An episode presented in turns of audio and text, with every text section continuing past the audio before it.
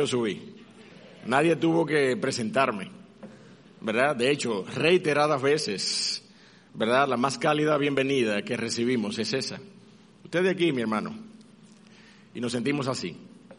Y damos gracias al Señor por eh, la oportunidad, la invitación que mis pastores me hicieran para estar aquí en esta mañana con ustedes. Porque ciertamente, mis amados, reunirnos para ser alentados por las buenas nuevas del Evangelio es un privilegio que tiene, tiene ribetes de exclusividad, ¿sí o no? Pero déjeme decirle lo siguiente.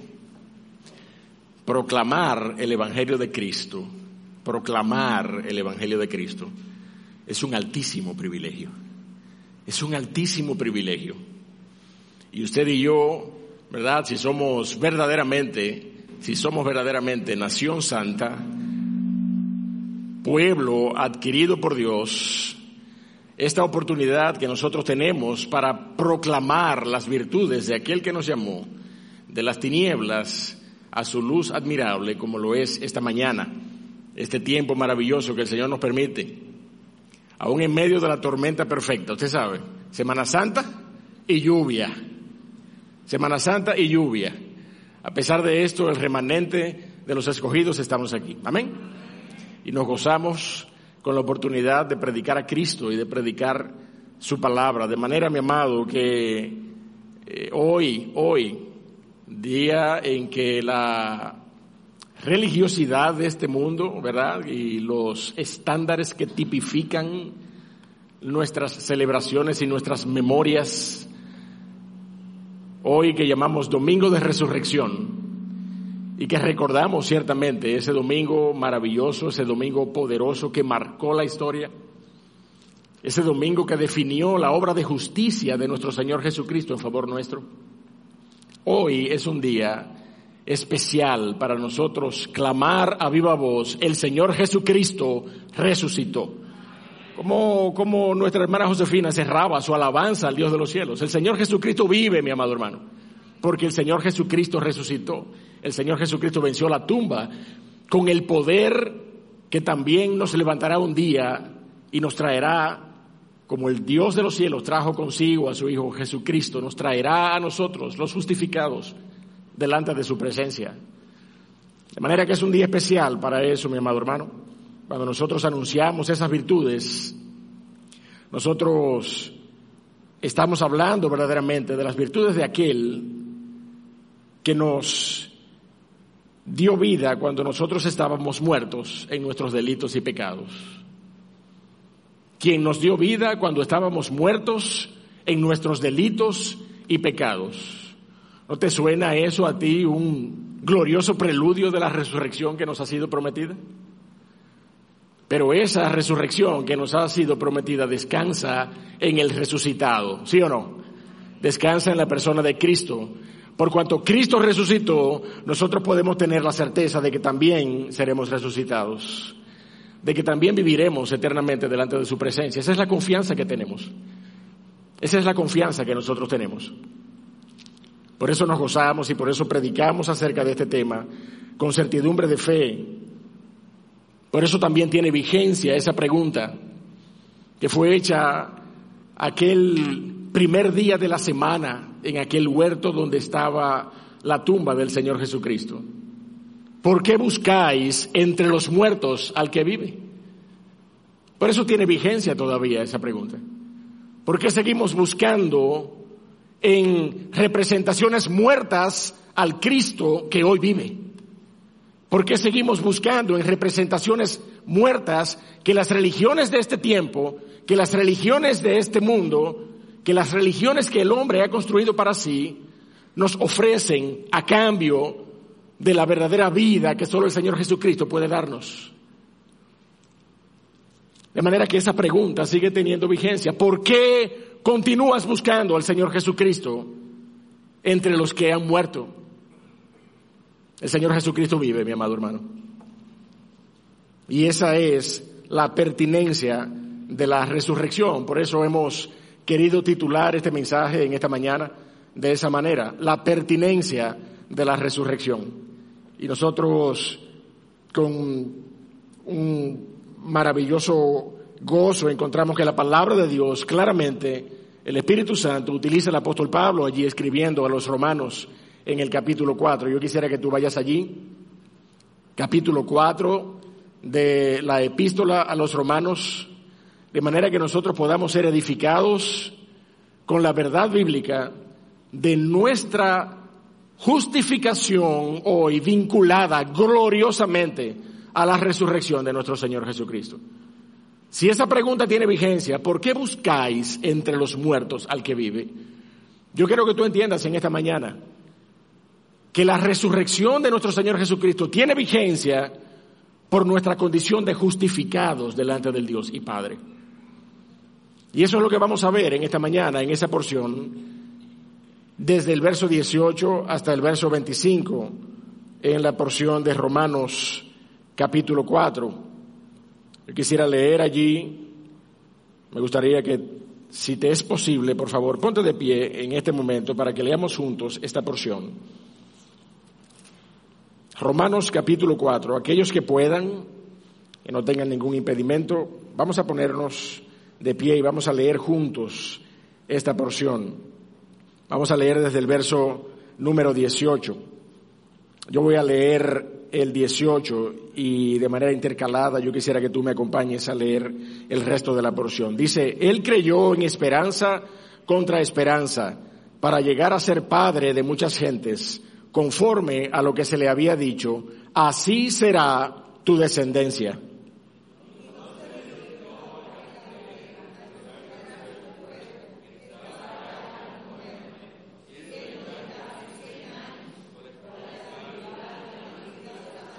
Tampoco dudó por incredulidad de la promesa de Dios, sino que se fortaleció en fe, dando gloria a Dios.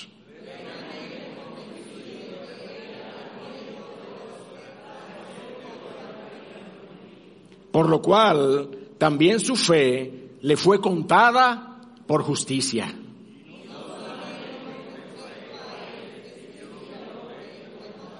sino también con respecto a nosotros, a quienes ha de ser contada.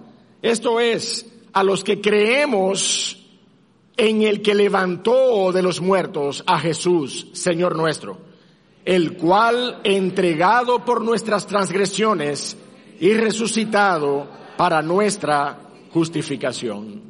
Permanezcamos de pie. Padre amado, Dios de los cielos, te damos gracias en este momento. Te damos gracias por la oportunidad y el privilegio que significa exponernos a tu palabra. Oh Señor, utiliza la espada de tu Espíritu Santo en esta mañana, que es tu palabra. Utilízala en medio nuestro, oh Señor, parte nuestros corazones. Háblanos a través de tu palabra, fortalece nuestras convicciones en esta mañana que no quede relegada la, resurrección de nuestro Señor Jesucristo a un evento histórico, oh Dios del cielo. Que podamos vivir nuestra vida de fe, oh Dios de la gloria, sabiendo que hemos sido justificados y sabemos que hemos sido certificados, oh Señor, en nuestra justificación por esa gloriosa resurrección. Padre Dios del cielo, bendícenos, bendícenos en esta mañana. Te rogamos por cada otra iglesia, de manera especial, te rogamos por Iglesia Bautista Trinidad. Bendícela y que tu palabra también sea expuesta allí en esta mañana, en el nombre de Cristo. Amén. Pueden sentarse, mis amados. La justificación, mi amado hermano, decían los reformadores, la justificación es el artículo de fe por el cual cae la iglesia o bien por el cual se mantiene en pie la iglesia. Y es importante que nosotros entendamos esta mañana todo el contexto, todo el significado de la justificación, porque de eso, y de manera particular, toda la epístola a los romanos aborda el tema de la justificación y el apóstol Pablo es utilizado por el Espíritu de Dios de una manera maravillosa para hablarnos y para detallarnos ampliamente la condición que nos hace justos delante de Dios. Los injustos y los pecadores capaces de estar delante de la presencia de un Dios santo, de un Dios santo, de un Dios santo. tres veces santo. Y nuestra condición, mi amado hermano, no nos permite siquiera levantar nuestras cabezas. Ay de mí que soy muerto, decían los profetas, cada vez que tenían la oportunidad de presentarse delante de una imagen, delante de una figura, delante de la espalda de la gloria de nuestro Dios. ¿Cómo tú crees que tú y yo podemos venir delante del trono de la gracia hoy en esta mañana? Porque hemos sido justificados delante de nuestro Dios. Amén. Porque hemos sido justificados delante de nuestro Dios. De manera que es importante que nosotros entendamos lo que la palabra de Dios habla, nos habla acerca de la justificación. Solemos gozarnos en términos generales con la verdad de que somos salvos en Cristo Jesús, ¿sí o no? Pero nosotros entendemos, entendemos que la salvación es un, es un paquete multiforme de gracia. Y entre esas aristas maravillosas que componen nuestra salvación, mi amado hermano, está la justificación. Nosotros somos justificados por la obra de la cruz. Nosotros somos justificados en la persona de Cristo Jesús. Debemos entender que la justificación tiene como objeto al ser humano pecador, te tiene como objeto a ti y a mí, indignos pecadores e inmerecedores de la presencia de nuestro Dios. Nos tiene como objetos a nosotros. Pero también la justificación tiene como autor a Dios de la gracia. Tiene como autor al Dios de la gracia. Y tiene como fundamento, mi amado hermano, la muerte de Cristo en la cruz del Calvario. Tiene como base la muerte de Cristo en la cruz. Ese agente activo, ese agente activo de nuestra justificación es la sangre de Cristo derramada en la cruz del Calvario. Y la condición que Dios encuentra en sus hijos luego de haberles provisto la fe salvífica, o el medio, si tú quieres, el medio, porque la palabra de Dios nos recuerda, el apóstol Pablo escribiendo a Efesios allí en el capítulo 2, dice, por gracia, ¿qué somos? Salvos, por medio de la fe. La fe es el medio, mi amado hermano. El agente activo es la sangre de Cristo y el protagonista de nuestra justificación es el Dios de gracia. Pero esa fe es el medio por el cual la gracia es derramada para salvación sobre nosotros. Somos justificados por medio de o bajo la condición de fe. No por causa de la fe, sino por causa de Cristo Jesús. Por causa de Cristo. La fe nunca es la base, sino que es la condición receptiva de la justificación, mi amado hermano. Y la palabra de Dios nos ofrece grandes testimonios, grandes testimonios de esta obra, no únicamente puntual, sino esa obra progresiva que significa la justificación en nuestras vidas. Y la vemos en esta porción, en esta mañana. Y yo quiero verla de manera particular en el Padre, no en otra persona que en el Padre de la fe, en aquel que ha sido llamado el Padre de la fe por la palabra de Dios, Abraham. Y desde los versos 18 al verso 22, mi amado hermano, miren que usted no lo crea, allí entre esos versos 18 al 22 hay una síntesis maravillosa del andar de fe, del caminar por fe del Padre de la fe. Usted puede leer, mire, usted puede leer el Génesis completo.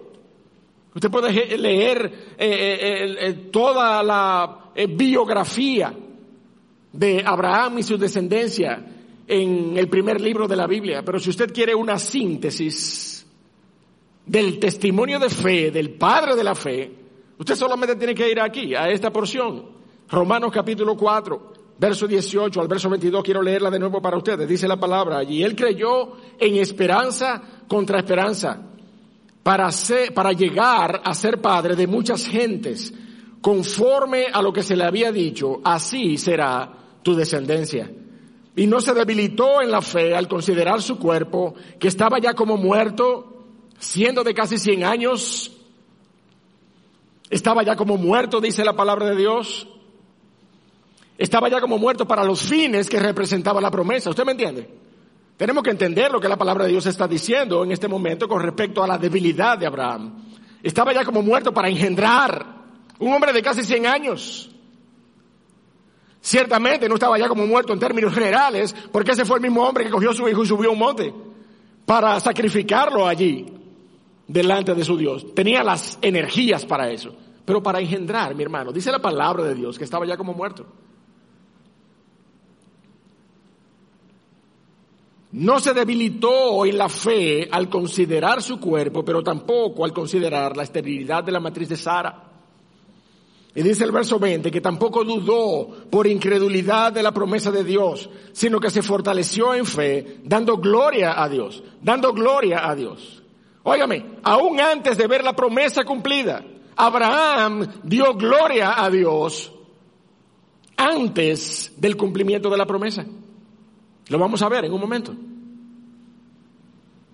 Plenamente convencido, verso 21, de que era también poderoso para hacer todo lo que había prometido, por lo cual también su fe le fue contada por justicia. Abraham, mi amado hermano, fue justificado por esa fe. Amén. Fue justificado por esa fe. Abraham no fue el precursor de la fórmula salvífica por medio de la fe. Por lo menos no tanto que lo que fue un tipo de esa fórmula salvífica de la salvación por medio de la fe. Abraham fue un tipo de la salvación por medio de la fe. El autor y consumador de la fe no fue Abraham. El autor y consumador de la fe fue nuestro Señor Jesucristo. De manera que Abraham no fue el precursor, pero fue un tipo de la salvación por medio de la fe. Abraham dice la palabra de Dios allí en, en, esas porciones, nosotros vamos a ver tres aspectos de ese caminar por fe. Y es mi deseo en esta mañana que nosotros podamos hacer la extrapolación suficiente para aplicar esos principios de caminar por fe en nuestras propias vidas. Abraham no se debilitó en su fe al considerar sus propias limitaciones, dice la palabra de Dios. Y usted me está oyendo decir Abraham, pero usted y yo sabemos que no era así, era Abraham. Abraham fue luego su nombre transformado a padre de multitudes, padre de muchas gentes. Pero en este momento particular, Abraham creyó en esperanza contra esperanza, dice la palabra de Dios. Y no se debilitó su fe al considerar su cuerpo que estaba ya como muerto, siendo de casi 100 años, dice la Biblia, y pesando sobre esa realidad física el compromiso de fecundar a Sarai. Ese era, eh, eh, el, ese era, ese era el testimonio de fe de un hombre que se sabía completamente incapaz de fecundar a su mujer. No se debilitó su fe teniendo como tenía el testimonio en carne propia de sus propias debilidades como hombre, mi amado hermano. Y de no ser por la esperanza contra esperanza que a usted y a mí nos sostienen hoy nuestra fe fuera diariamente la primera víctima de nuestras propias debilidades humanas. Por no decir que eso es lo que está sucediendo en la iglesia, mi amado hermano, en este tiempo de aflicciones y debilidades, cuando nosotros vemos que en vez de la iglesia fortalecerse en medio de las pruebas, entonces con, tristeza y lamentablemente vemos una gran parte de la iglesia alejada y con apatía en medio de las pruebas. Ese no es, ese no es el testimonio de la iglesia, mi amado hermano.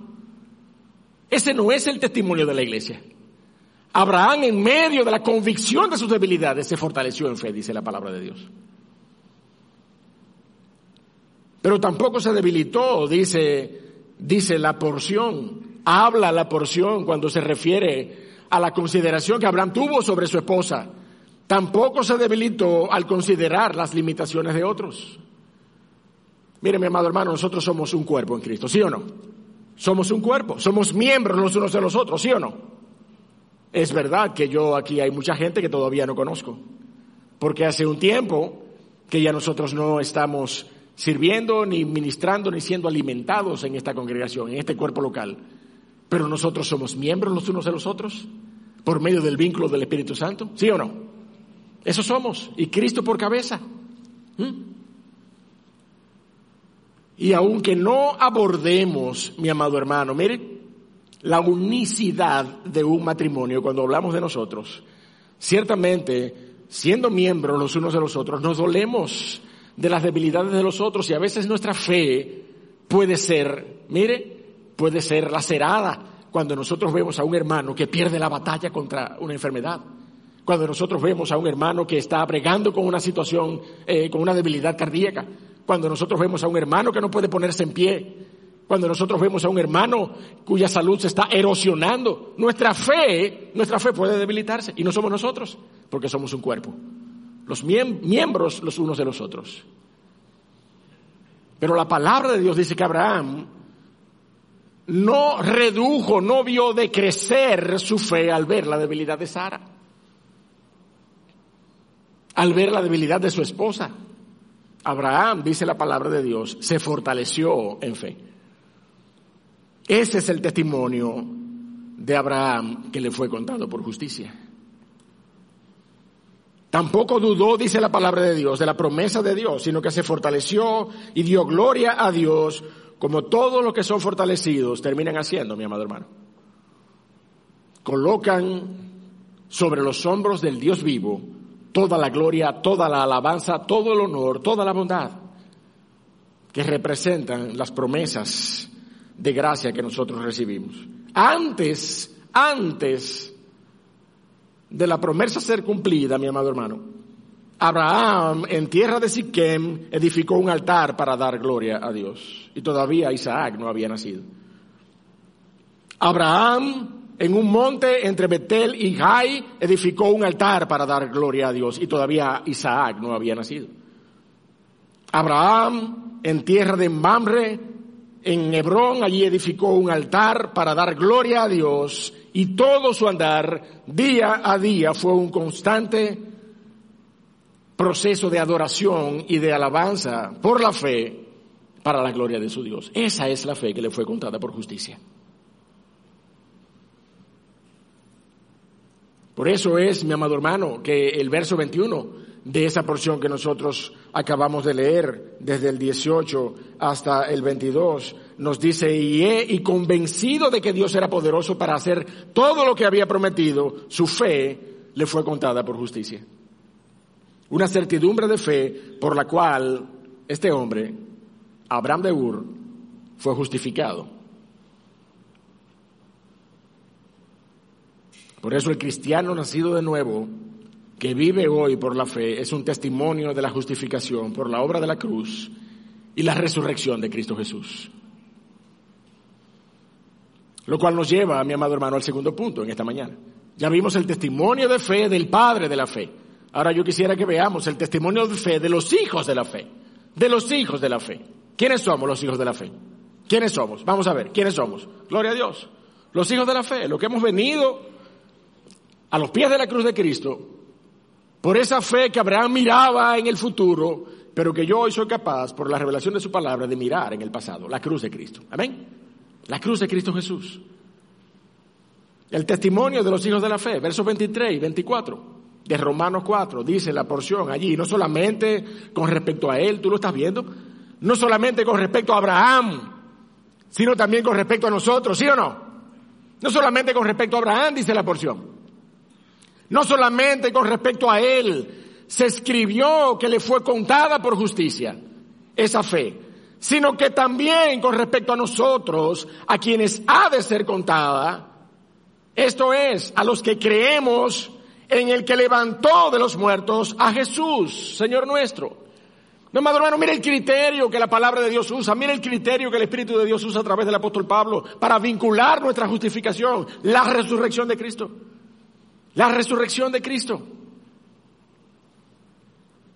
En pocas palabras, mi amado hermano, no solamente a Abraham su fe le fue contada como justicia por mirar a la promesa redentora en el futuro, en su descendencia, sino que a nosotros nuestra fe nos habrá de ser contada por justicia, por mirar al pasado, al Jesús levantado de entre los muertos. Yo no quiero que tú te confundas con ese tiempo verbal que nosotros encontramos allí. A quienes ha de ser contada. yo te soy honesto, a mí me gustaría que ahí dijera, a quienes nos es contada. A quienes nos es contada en un, en un presente activo. Pero la palabra de Dios dice allí, a quienes ha de ser contada. El hermano Jorge hablaba ahorita de aquel día en que el Dios de los cielos juzgará a los vivos y a los muertos.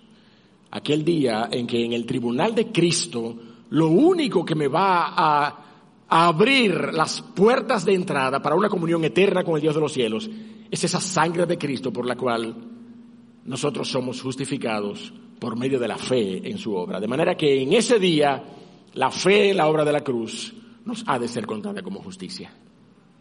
Usted y yo hoy tenemos vida eterna, ¿sí o no? Usted y yo hoy tenemos vida eterna. Pero en aquel día, dice la palabra de Dios, nuestra fe nos será contada como justicia. Esa es la fe en la promesa de resurrección que nos sirve, mi amado hermano, como criterio de justicia.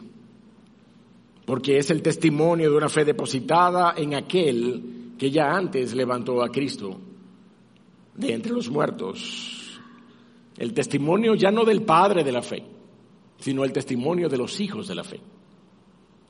Y la palabra de Dios en esta porción, en estos versos, también nos detallan tres aspectos particulares del testimonio de fe de los otros, de nosotros, de los hijos de la fe. Primero, que hemos creído en un Dios de poder. La palabra de Dios dice allí, aquellos que hemos creído en un Dios de poder. Nosotros no somos administradores del poder de Dios. ¿Estamos de acuerdo? Pero nosotros creemos en un Dios de poder. Amén. No somos administradores del poder de Dios. Si Dios es soberano, su poder se manifestará conforme a sus propósitos para nuestras vidas. Y yo no puedo ni declamar, ni reclamar, ni, ni administrar su poder para mi vida ni para la vida de otros. Pero nosotros creemos y confiamos en ese poder de Dios. Sobre todas las cosas, creemos y confiamos en el poder que levantó a Cristo de entre los muertos. Eso es lo que dice la porción. La palabra de Dios dice allí en, en Romanos, capítulo número 4, verso 24. Esto es, esto es a los que creemos en el que levantó de los muertos a Jesús, Señor nuestro. Yo quiero que tú te des cuenta, mi amado hermano, cuántas virtudes, cuántas características gloriosas tiene nuestro Dios para que Pablo venga en este momento a vincular nuestra justificación exclusivamente con el poder que levantó a Cristo de entre los muertos.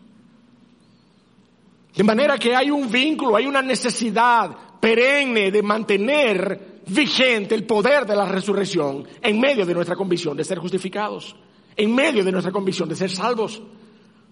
Nosotros hemos venido a ser salvos por la obra de la cruz, pero hay una vinculación directa con la resurrección de nuestro Señor Jesucristo.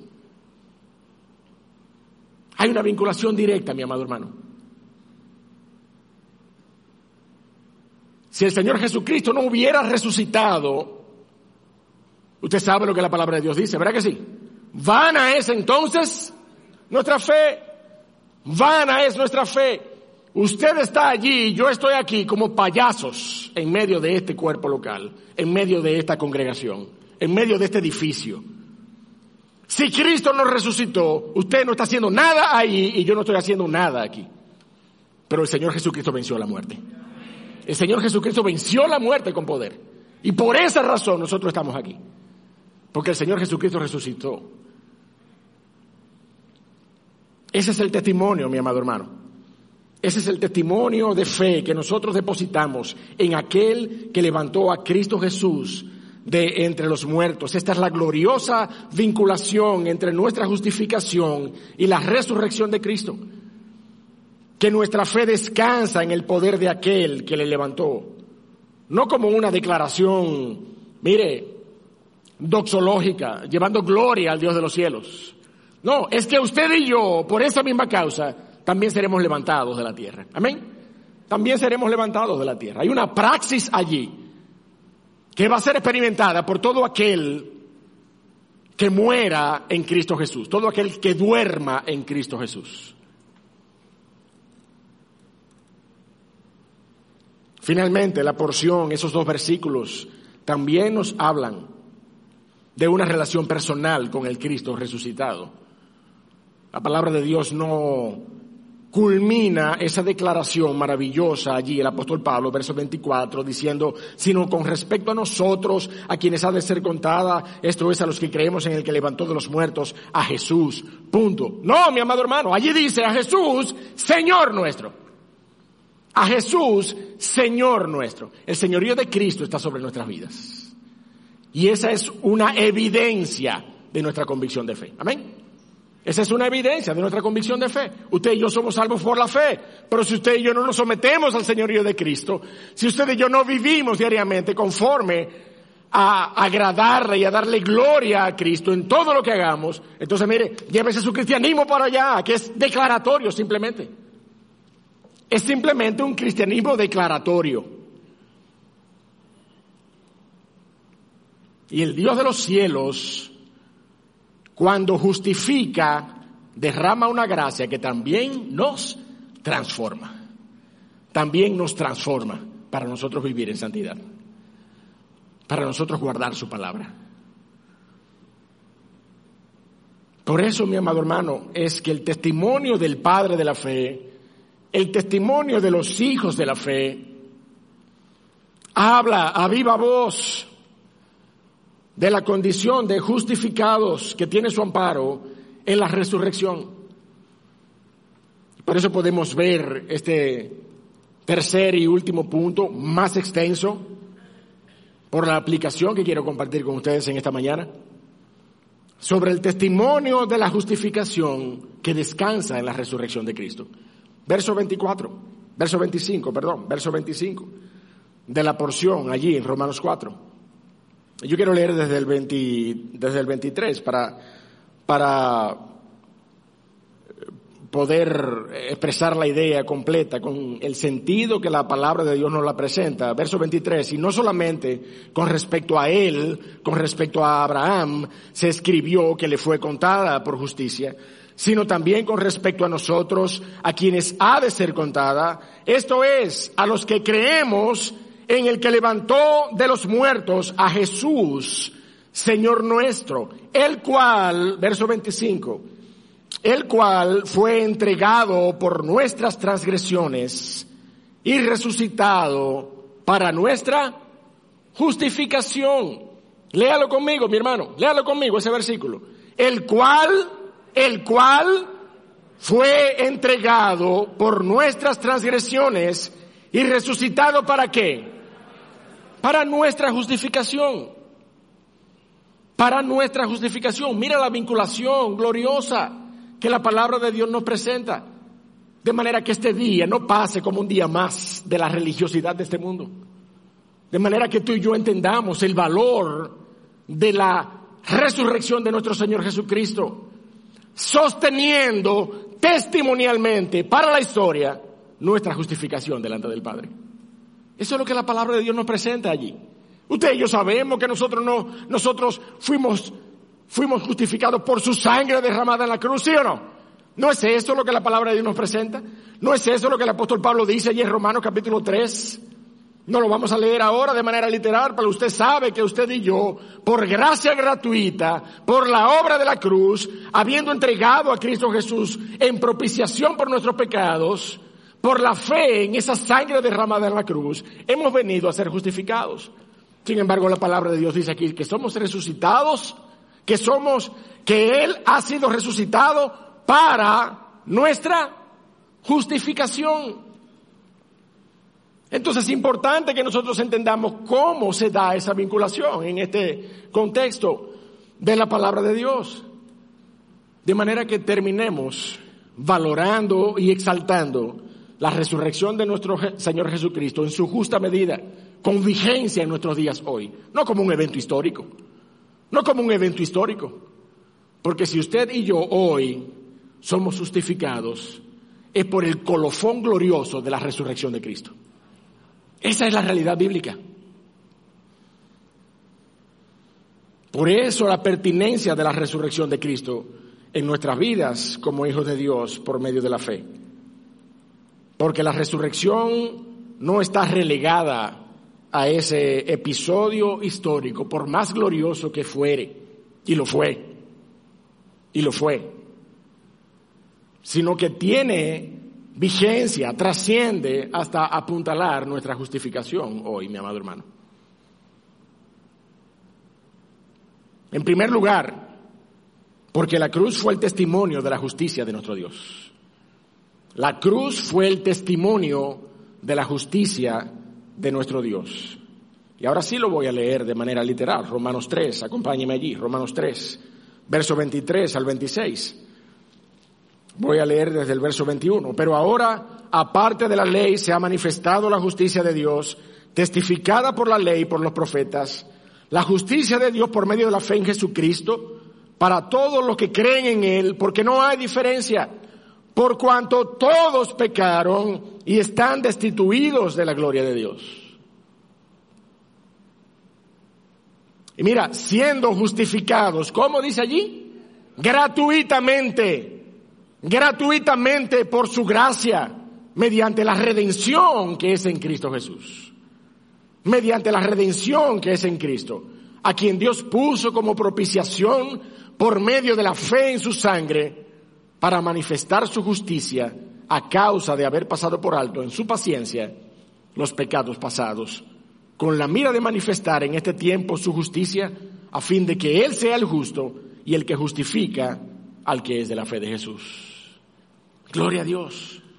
Gloria a Dios por ese proceso glorioso por medio del cual nosotros terminamos siendo llamados justos, sin serlo sin serlos intrínsecamente, somos llamados justos delante de nuestro Dios. ¿O usted no sabe que por eso que dicen es mejor caer en gracia que ser gracioso? Nosotros somos llamados justos, no lo somos, pero somos llamados justos. Eso me basta. Eso me basta, mi amado hermano. Que sin serlo, porque no puedo cambiar esa naturaleza, yo sea considerado justo delante del Dios de los cielos. Eso es lo que logra la cruz del Calvario, mi amado hermano. Pero de manera específica, yo quiero aclarar en esta mañana, mi amado hermano, que su sangre derramada fue el agente de nuestra justificación. Y aunque se derramó en el madero, la sangre que nos justifica es la que fue presentada en el propiciatorio celestial, delante del Dios de los cielos, mi amado hermano. Mire, la que se derramó en el madero esa sangre preciosa derramada allí en el madero fue un testimonio a la historia. La sangre que nos justifica fue la sangre presentada en aquel propiciatorio, no hecho de manos, dice la palabra de Dios, allí en, en el propiciatorio celestial. Hebreo 9, léalo en detalle cuando usted tenga tiempo, para que usted se dé cuenta que allí en aquel lugar santísimo entró Cristo Jesús, una vez y para siempre, dice la palabra de Dios, ¿sí o no? Una vez y para siempre, y no con sangre ajena, con su propia sangre para comprar justicia para los injustos, justicia para los pecadores. De manera, mi hermano, que la cruz fue eso, un medio, tal como la fe, mi hermano. Ya lo hemos dicho, tal como la fe. El agente que nos justifica, la gente activo de nuestra justificación es la sangre de Cristo. Esa gloriosa obra de nuestro Dios es su gracia por la cual somos salvos. Y el medio que el Señor usa para derramar esa gracia es la fe, mi amado hermano, en medio de nuestros corazones. Esa fe depositada en la persona de Cristo Jesús. Yo solo voy a explicar de estas dos maneras para que usted pueda aún enriquecer, podamos enriquecer juntos el entendimiento de estas verdades. La mayor obra de justicia por medio de su sangre presentada en el propiciatorio celestial, pero derramada en ese medio físico como testimonio a la historia que fue la cruz del Calvario. ¿Me entendió? La sangre de Cristo, la preciosa sangre de Cristo, suficiente para perdonar nuestros pecados y justificarnos delante del Padre, presentada allí en el propiciatorio de los cielos, pero derramada en el madero para testimonio de la historia. Amén. Y la segunda cara de esa misma moneda es esa justificación lograda por esa sangre suficiente vertida por el justo, pero confirmada en ese medio usado para testimonio a la historia, que fue el episodio de la resurrección. La resurrección de Cristo como certificación de la validez de la expiación de Cristo.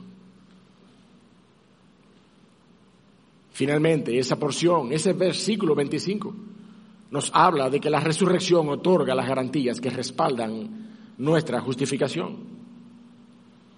Por esto fue que iniciamos y todavía nos mantenemos hablando y explicando el concepto de la justificación en la palabra de Dios, para que entendamos que aunque no somos justificados por la resurrección de Cristo, esta forma parte del cuadro completo que avala el sacrificio y muerte de Cristo en la cruz, los cuales sí son los agentes activos de nuestra justificación. En la resurrección, nuestra justificación delante del Dios y Padre cuenta con el mayor testimonio de la historia.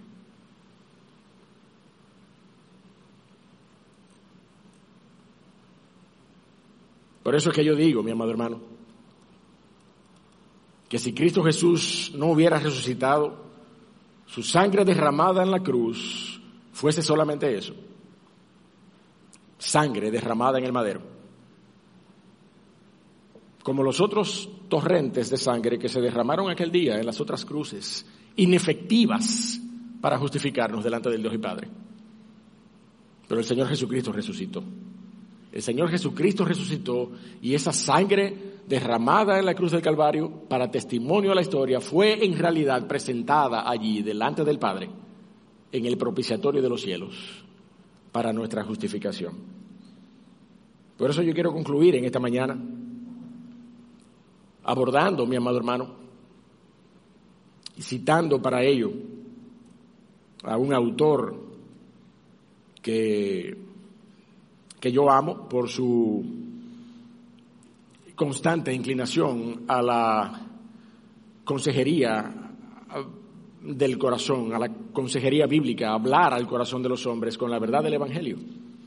Ustedes lo conocen, Paul David Tripp escribe de esta manera con respecto a la resurrección.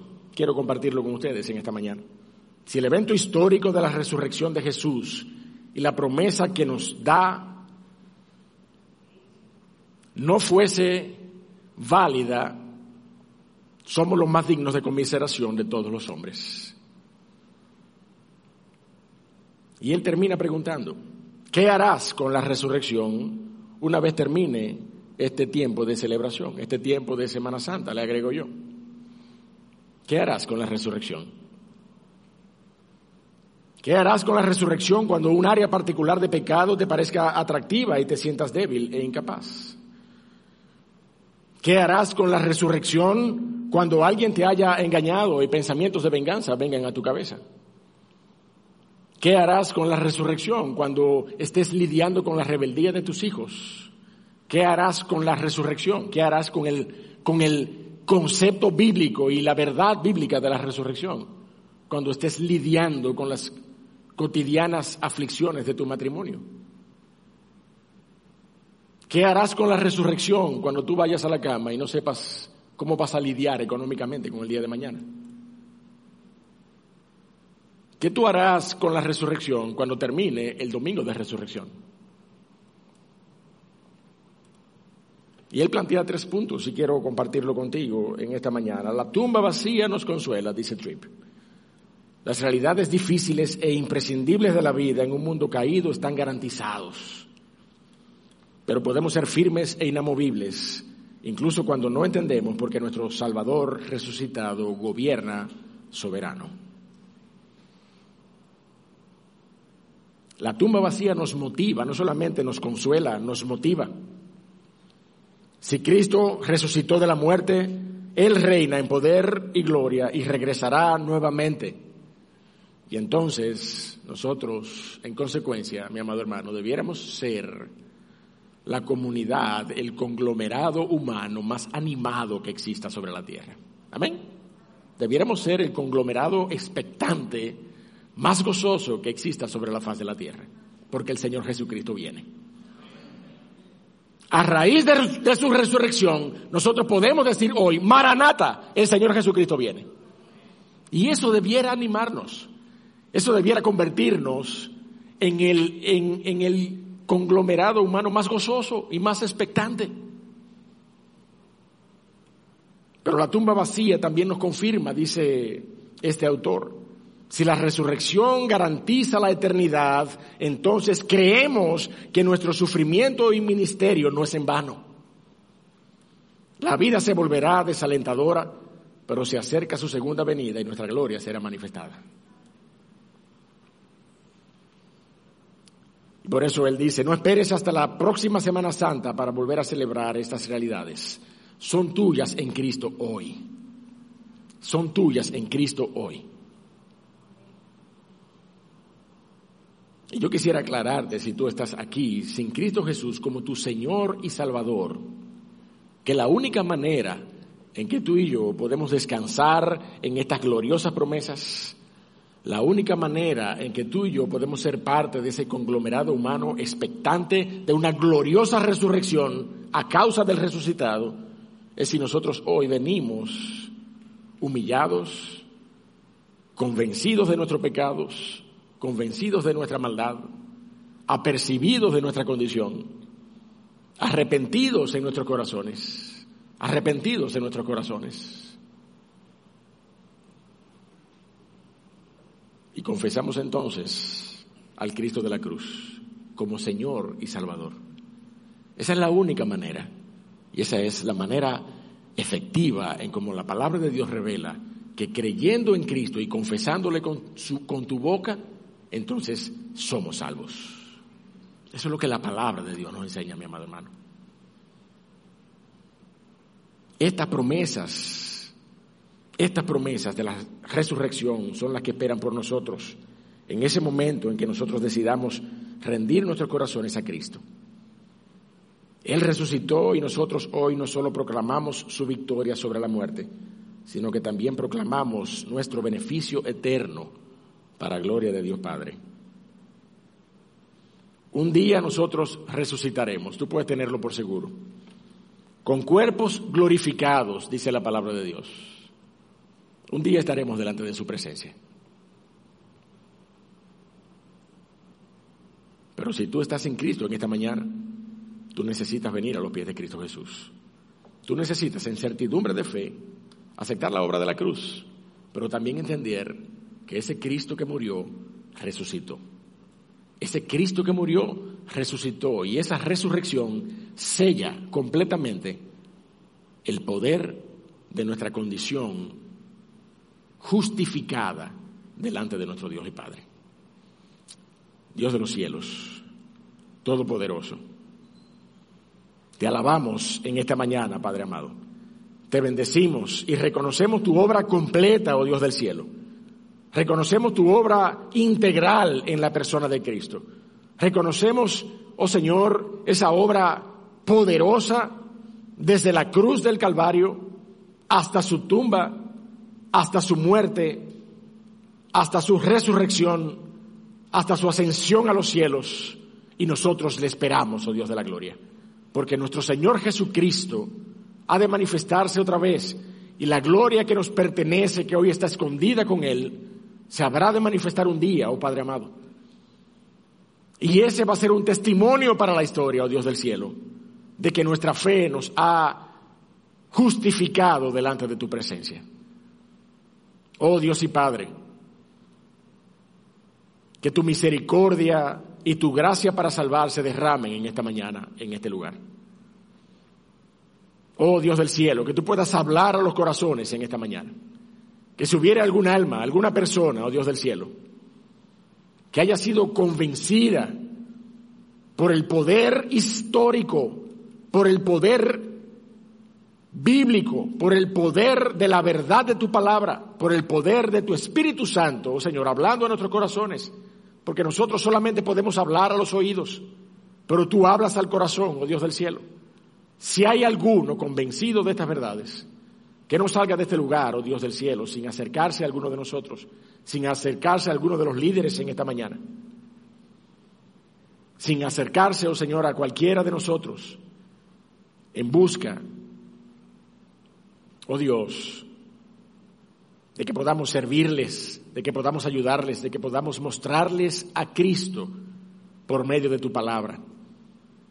Oh Padre amado, glorifícate en medio nuestro, mueve los corazones y guárdanos en el nombre de Cristo Jesús. Amén. Mis amados, que Dios les bendiga. Damos gracias a nuestro Dios por su palabra.